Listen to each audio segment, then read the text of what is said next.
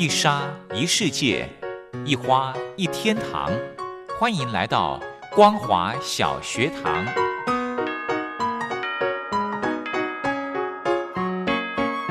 让我们一起学习，一起分享光华小学堂。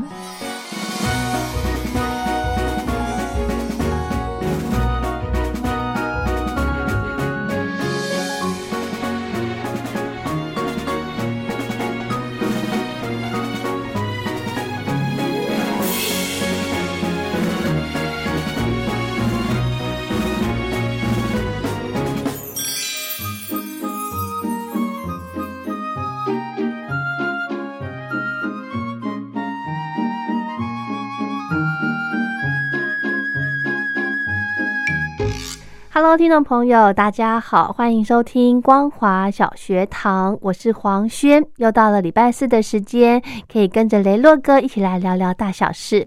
那么今天呢，呃，雷洛哥有一个非常重要的任务，就是要带领我们的听众朋友走出录音室，我们来到了迪化二零七博物馆，来跟听众朋友分享一个非常有趣的特展，叫做。玩旧童年哦，它是一个桌游的特展，相信听众朋友一定都有玩桌游的经验，所以今天呢，我们到了二零七博物馆来看一看这个桌游特展有什么样特别的地方。先来欣赏一首李心洁所带来的歌曲《童年》。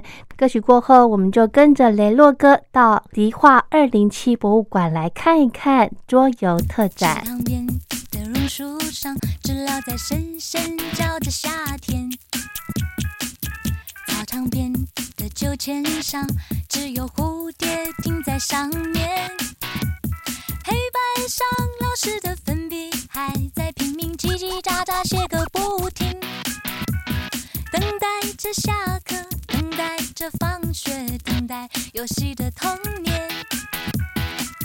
福利社里面什么都有。就是口袋里没有半毛钱，诸葛四郎和魔鬼党，到底谁抢到那支宝剑？隔壁班的那个男孩，怎么还没经过我的窗前？嘴里的零食，手里的漫画，心里初恋的童年。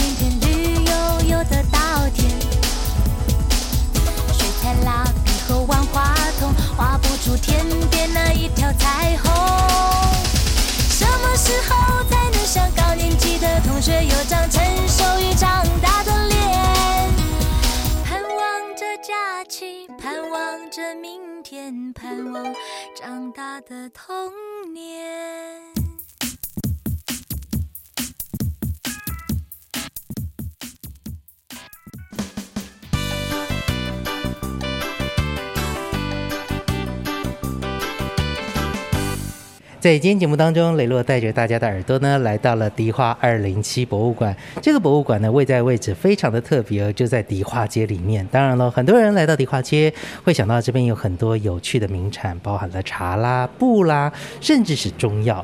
但是呢，迪化二零七博物馆在这边呢，却身负一个非常重要的意义，就是在这里呢，它可以有很多不一样的一个展出，可能呢是一些呃收藏家他自己的展出，或者是诶台湾的这个一些呃历史背景的一些些缩影。而在今天节目当中呢，我们非常高兴的邀请到迪化二零七博物馆的王真义呢，在空中为大家介绍这一次呢，今天我们要介绍的这个呃展览非常的特别。很多人会觉得说啊，现在每一次有什么新的游戏上市的时候，尤其是电子游乐器材的时候，大家就要去抢、去买，然后甚至缺货等等的。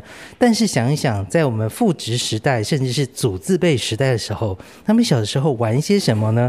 所以呢，这一次就有梨化二零七博物馆的玩旧童年的桌游特展。相信呢，有很多收音机旁的听众朋友知道，桌游呢在近年来是非常的流行，而桌游的魅力又在哪里呢？而现在为什么有很多人又返璞归真，想要来玩桌游？而现在市面上的桌游有非常多种，跟以前又有什么不一样的地方呢？在今天节目当中，我们又邀请到郑毅了。郑毅你好，好，大家好，我是郑毅。那我们迪化二零七博物馆是一栋以台湾长民生活文化跟老房子再利用作为推广的私人博物馆。那我们的展览主题都会跟生活文化息息相关。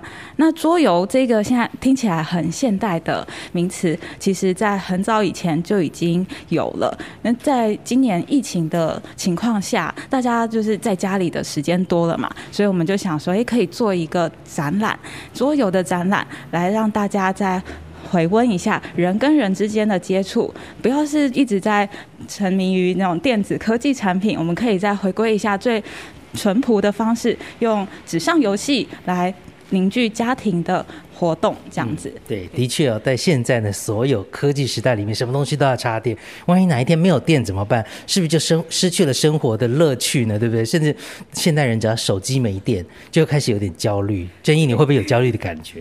我我其实还好哎，我可以一天不用手机都没有问题。就觉得说没有手机的话，就是开心的事情，因为不会有太重要的事情要黏住你，对不对？对，也不会觉得说哎被绑住了。嗯对，是好，那在今天呢，我们要介绍这个桌游的这个玩旧童年的桌游特展里面，其实呃分成不同的区块。那当然，我想桌游这件事情从小到大，每个人可能都接触过，因为毕竟现在的这个爸爸妈妈其实很担心小孩子太早去接触一些平板啊、三 C，虽然上面有很多的这个 App。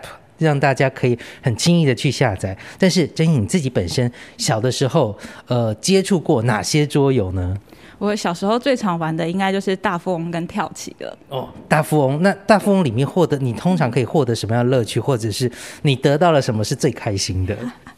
小时候就是要比如说谁可以成为地产大亨啊，对啊，总是会想说我要把我的财富累积的更多更多，然后想象自己是一个有钱人这样子。然后遇到那个机会跟命运的时候，就觉得好像生命会有一些翻转，对不对？对，就是很期待，就是哎，我可以抽到不同的卡牌，是不是就可以有不同的翻转这样子？对，是，嗯，好，所以说呢，在今天我们介绍的这个这个呃桌游特展里面，好，先讲讲那时候呃要设开始要策展这个展的时候，你们开始从什么方向开始？因为这个呃桌游话剧的年代蛮长久的，从这个我刚刚讲到说父执辈甚至是祖字辈的时代里面，到一直到现在，对不对？对，桌游的历史其实非常的长。那像我们在策划的时候，我们其实是希望说，哎，进到博物馆里面来的参观民众，他是可以是有互动、有共鸣的。所以，我们这次的主要锁定的年代会是大概是六零到八零年代里面的桌游。对，那在展场里面可以看到的话，我们里面比较诶经典款的，可能就是像是人蛇大战这样子的桌游。是人蛇大战的历史其实还蛮久的，它可以追溯到西元前。这么久？对，它是源起于印度，可是那时候在呃就是可能在世界大战的时候就开始流行到其他的国家去了。嗯是。那离现在最新的，你有去算过吗？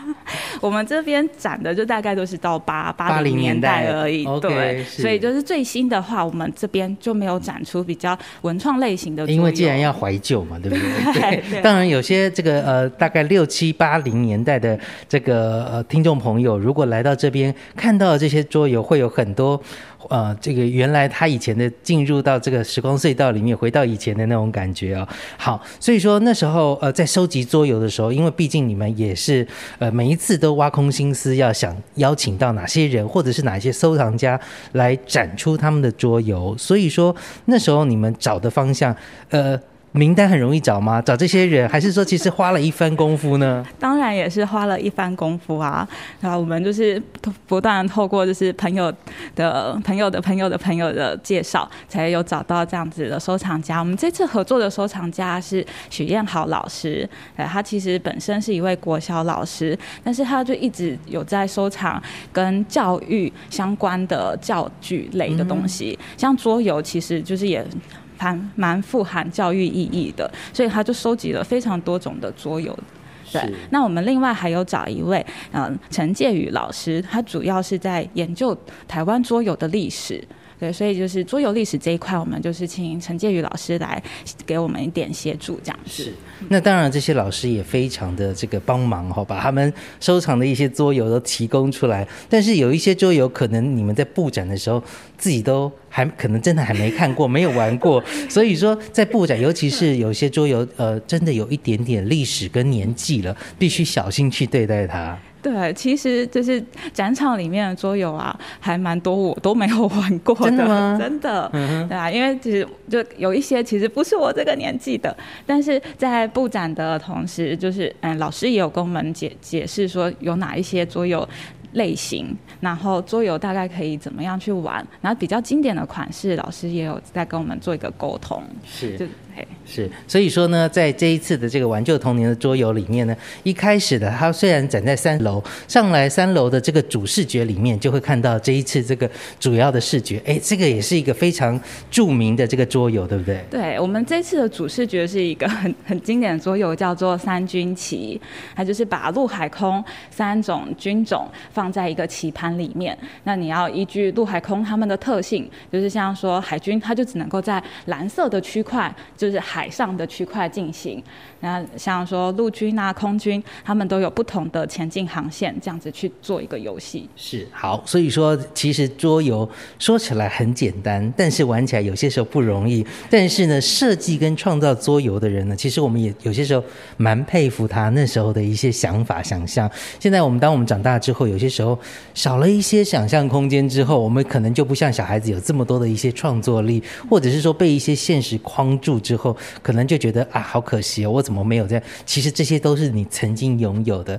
借由再度的认识，还有玩这些桌游，跟再度看到这些桌游，或许呢，可以勾出你一些想象力了。啊，是啊，桌游可以真的有很多的想象。那像刚才说的三军旗，旗子上面其实就只是画的一个很简单的呃军舰啊，或者是士兵。可是你在下这个旗子的时候，你就会去想象啊，我要去进攻对方，然后你脑海中就会有那个攻击的那个画面，就是还蛮有趣的。没错，当然了，现在有很多的这个年轻朋友可能诶免疫啦或替代役啊，就完全对于这个三军旗会有一点点阶级没有办法搞搞得很清楚。但是借由这样的一个游戏，其实可以搞清楚它的阶级跟兵种的不同，对不对？对，嗯哼。好，讲到这里呢，稍微休息一下，待会回到节目当中呢，我们继续请真义来为我们来介绍。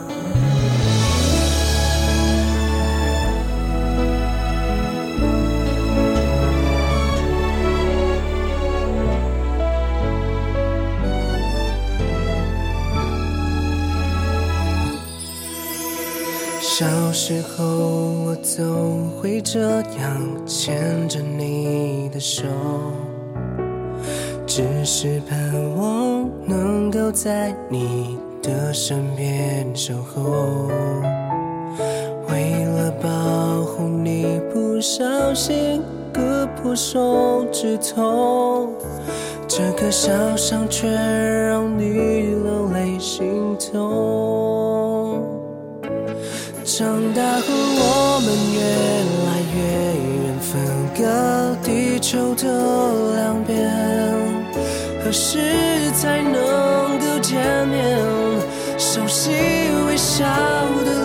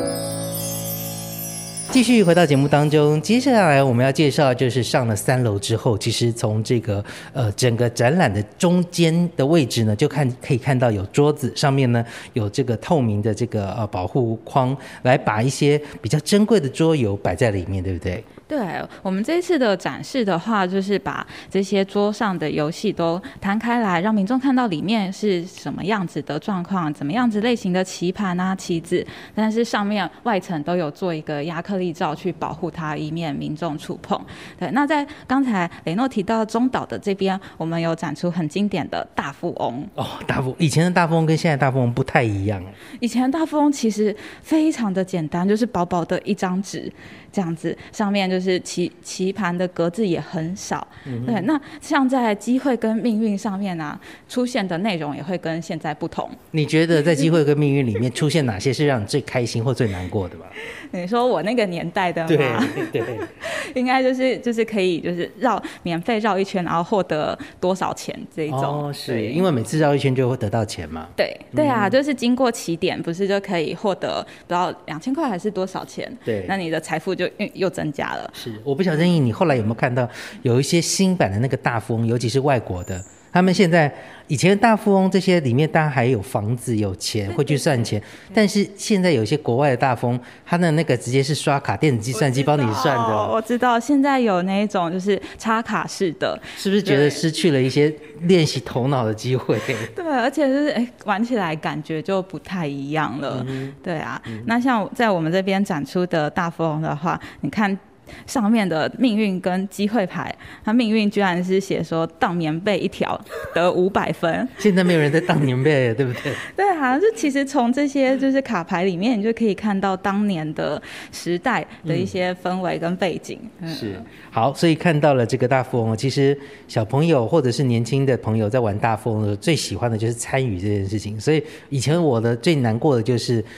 坐牢，直接停完一次或停完几次，那就觉得没有参与感了哦。对啊，就只能够眼巴巴在那边等其他人玩了一圈，看他们又买地又盖房子这样子。好，接下来再看看这里面还有一些比较特别的，像是什么飞行大王，这个也是我自己本身也没玩过，也没接触过的。对，飞行大王其实也是流行很久的一款游戏。对，它是一样是起源于印度，在国外的话，比较流行的国家应该是英国。嗯，对，对，都是英属殖民地系列的。对，在就是二次世界大战那时候就流行到英国。嗯哼，对是。当然，我在这个游戏的对面，我看到一个现在人大部分都是用手机 app 或电脑在玩的，叫俄罗斯方块。以前没想到真的有这个游戏啊！对，俄罗斯方块，大家想象应该就是在手机或者是在画面上面的，对，然后你可以去按按钮，让它去旋转，旋转成你要的角度，然后把那一排给消掉。嗯哼但是早期其实俄罗斯方块还有做纸上游戏，，OK，对是好。它的旁边就是这个主视觉看到的这个三军旗的部分，然后还有一个叫做跑龙套，这个也是蛮有趣的一个游戏吧。对，跑龙套的话，它里面就是嗯嗯，有点像是你要拼成一条龙，就接龙，感接觉是对扑克牌的接龙，对不对？对，接龙的游戏。那它里面的话就是有五款颜色，五条不同的龙。那你就是要想办法让你的龙可以凑成一组。那另外还有一种玩法是凑凑，呃，有点像是抽鬼牌凑对，哦因为你看它上面还有数字，都有写一二三四五六七八嘛，对对所以它是可以凑一对一对的。嗯，所以这些这个牌有四十张啊，好，八或四十。好，在中岛的部分，其实迪化二零七博物馆一直让人家觉得蛮津津乐道的是，除了展览之外，还有让大家可以动手去玩的部分。所以在中岛的另外一边，是不是有让大家可以动手来玩的部分？对我们这一次的话，现场有两款游戏可以让民众来做一个体验。那其中一款叫叫做龟博士升学游戏。啊，那这个游戏的话，其实就是，哎，你怎么在偷笑了呢？对，因为我看到了很多只有我们那个时候才会出现的一些名称，然后呃，可能包含了什么“忠勇为爱国之本，孝顺为齐家之本”这个青年守则上面的一些字，然后另外就是呃，可能有一些收音机旁的听众朋友是呃五年级生或四年级生，大家知道说以前的国中跟这更早之之前的初中是不一样的，那现在呢又有什么所谓的六年级之后七年级、八年级学制也不一样，可是呢，在这个龟博士升学游戏里面可以看到的是，哇，不以前不同的呃念五专啦、高中啦、职校啦等等的一些不同的升学途径，有也都在这里，对不对？对啊，这个游戏就是要看说谁最快读到变成博士长。呃，那我们就是从人的出生开始，就一格一格的往前进。那它上面的话就会有你从托儿所啊、幼稚园一年级、二年级、三年级这样子一直往上升，但是它也会有降级的状况哦。如果你不小心停到，例如说降八级，你就是要往回退八步。那最惨的就是退回原位，从出生开始这一个。哎，这个游戏好像现在还有在卖，因为我看到它的这个整个的邮政的联络地址是这个现在的邮地区号，对不对？对，没有错，这个游戏现在还有在卖。那它其实是高雄的一间书局他们自己做的，那间书局他们的呃书局的老板啊，他就是设计了这一款游戏，就希望说可以去宣导一些大家去。就是爱读书啊，然后一些人人生的一些基本观念，像刚才有讲的，哎，忠孝节义这些，他就把这些标语也都写在这个游戏的四周。是，这算蛮厉害的。那在这个呃，大家可以动手玩的另外一边的话，就是另外一个不同的旗子，对不对？对，另外一组旗子是动物旗，它里面的话其实是有八种不同的动物，哦有大象、狮子、老虎、豹、狼、狗、猫、鼠。对，那这八种动物你要把它排列在这一个棋盘上面。那棋盘的两端是兽穴，就是你要想办法以最快的速度走到对方的兽穴，就可以获胜。那当两个动物双方的动物相遇的时候，就是如果你的动物比对方小，你就会被吃掉；那如果你比它大，就会可以把它吃掉。这有一点点像我们学到食物链的感觉，但是不是表示体积越大就越胜哦？像大家都印象当中记忆里面，这个卡通里面大象最怕什么？老鼠，但是老鼠呢，哎，这个。在里面呢，又是被猫吃的，所以其实都会有不同的这个轮回。对啊，这个就还蛮有趣的。最大的其实是怕最小，大象其实是怕老鼠。所以你如果在布局上，你把那个老鼠放在后面，这样子，就是如果遇到大象的话，你都还是可以吃它。这感觉有一点像我们玩象棋的时候，这个将或者是这个什么，最怕的就是兵或卒了。对它其实原理跟象棋还蛮像的，那就是其实还蛮多有桌游的游戏，他们的类型其实很像，只是它会去变换主题，用不同的主题来去做这个游戏的呈现。是，那旁边也其实也看到了这个迪化二零七博物馆准备的很充分，包含了每一个来的人，哎，旁边有酒精让你可以清洁手部，另外有一个时钟的部分，是不是也有限时，对不对？对，因为尤其是假日，我们来做体验的民众真的太多了，所以每次体验的话，我们是设定十分钟的时间，让大家可以来玩这样子的游戏体验，这样。才不用排队排太久。是好，所以说呢，在这个呃三楼一进来这边，除了看那呃这个游戏的展示、桌游的展示之外，也可以大家动手玩。可是呢，讲到动手玩的部分，哎，迪化零七博物馆还有很多很有趣的一些动手玩的，包含了像这个电子游戏机台的部分等等的，这些我相信都是很多收音机旁前面的听众朋友，如果你是四五六年级生，以前可能在干妈点嘛，或电电子游艺场可能会看到，它有一点点。小小的爸爸妈妈觉得是赌博的一个意味在其中哦，像我小的时候，爸妈都不喜欢我玩这个，他会觉得说人生不可以投机，必须脚踏实地，所以导致于现在我看到这个，其实呃以前有玩过，但是后来就觉得没有太大的感觉，因为觉得说啊这个就是娱乐而已嘛，对不对？对啊，它其实就是一种娱乐，所以在我们馆内的这两个游戏机台，一个是弹珠台，那另外一个是小玛丽，那它也就是纯纯属娱乐，是。没有博弈性质的。对，好，讲到这里呢，我们稍微休息一下，待会回到节目当中，我们继续为大家来介绍在迪化二零七博物馆，从即日起呢，一直展到今年的四月十一号的玩旧童年年桌游特展。好的，非常谢谢雷洛哥。那么我们今天的呃玩旧童年桌游特展的介绍呢，就暂时跟听众朋友分享到这。我们明天还有时间，我们明天继续再来玩桌游喽。今天非常感谢您的收听，我是黄轩，我们明天见，拜拜。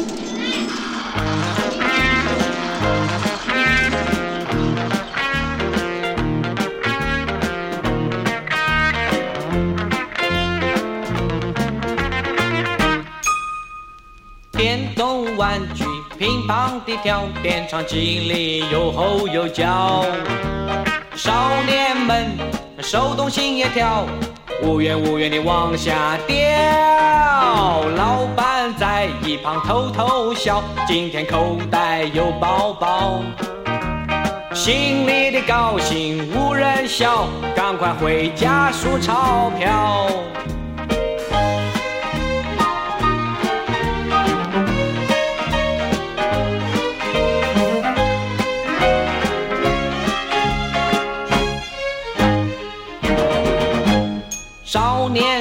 忘了回家要，妈咪不给就东歪脑。平时上课从不迟到，作业功课都呱呱叫。如此一来可不得了，平行成绩也往下掉。妈咪流泪，爹爹跳脚，就连小狗都不敢叫。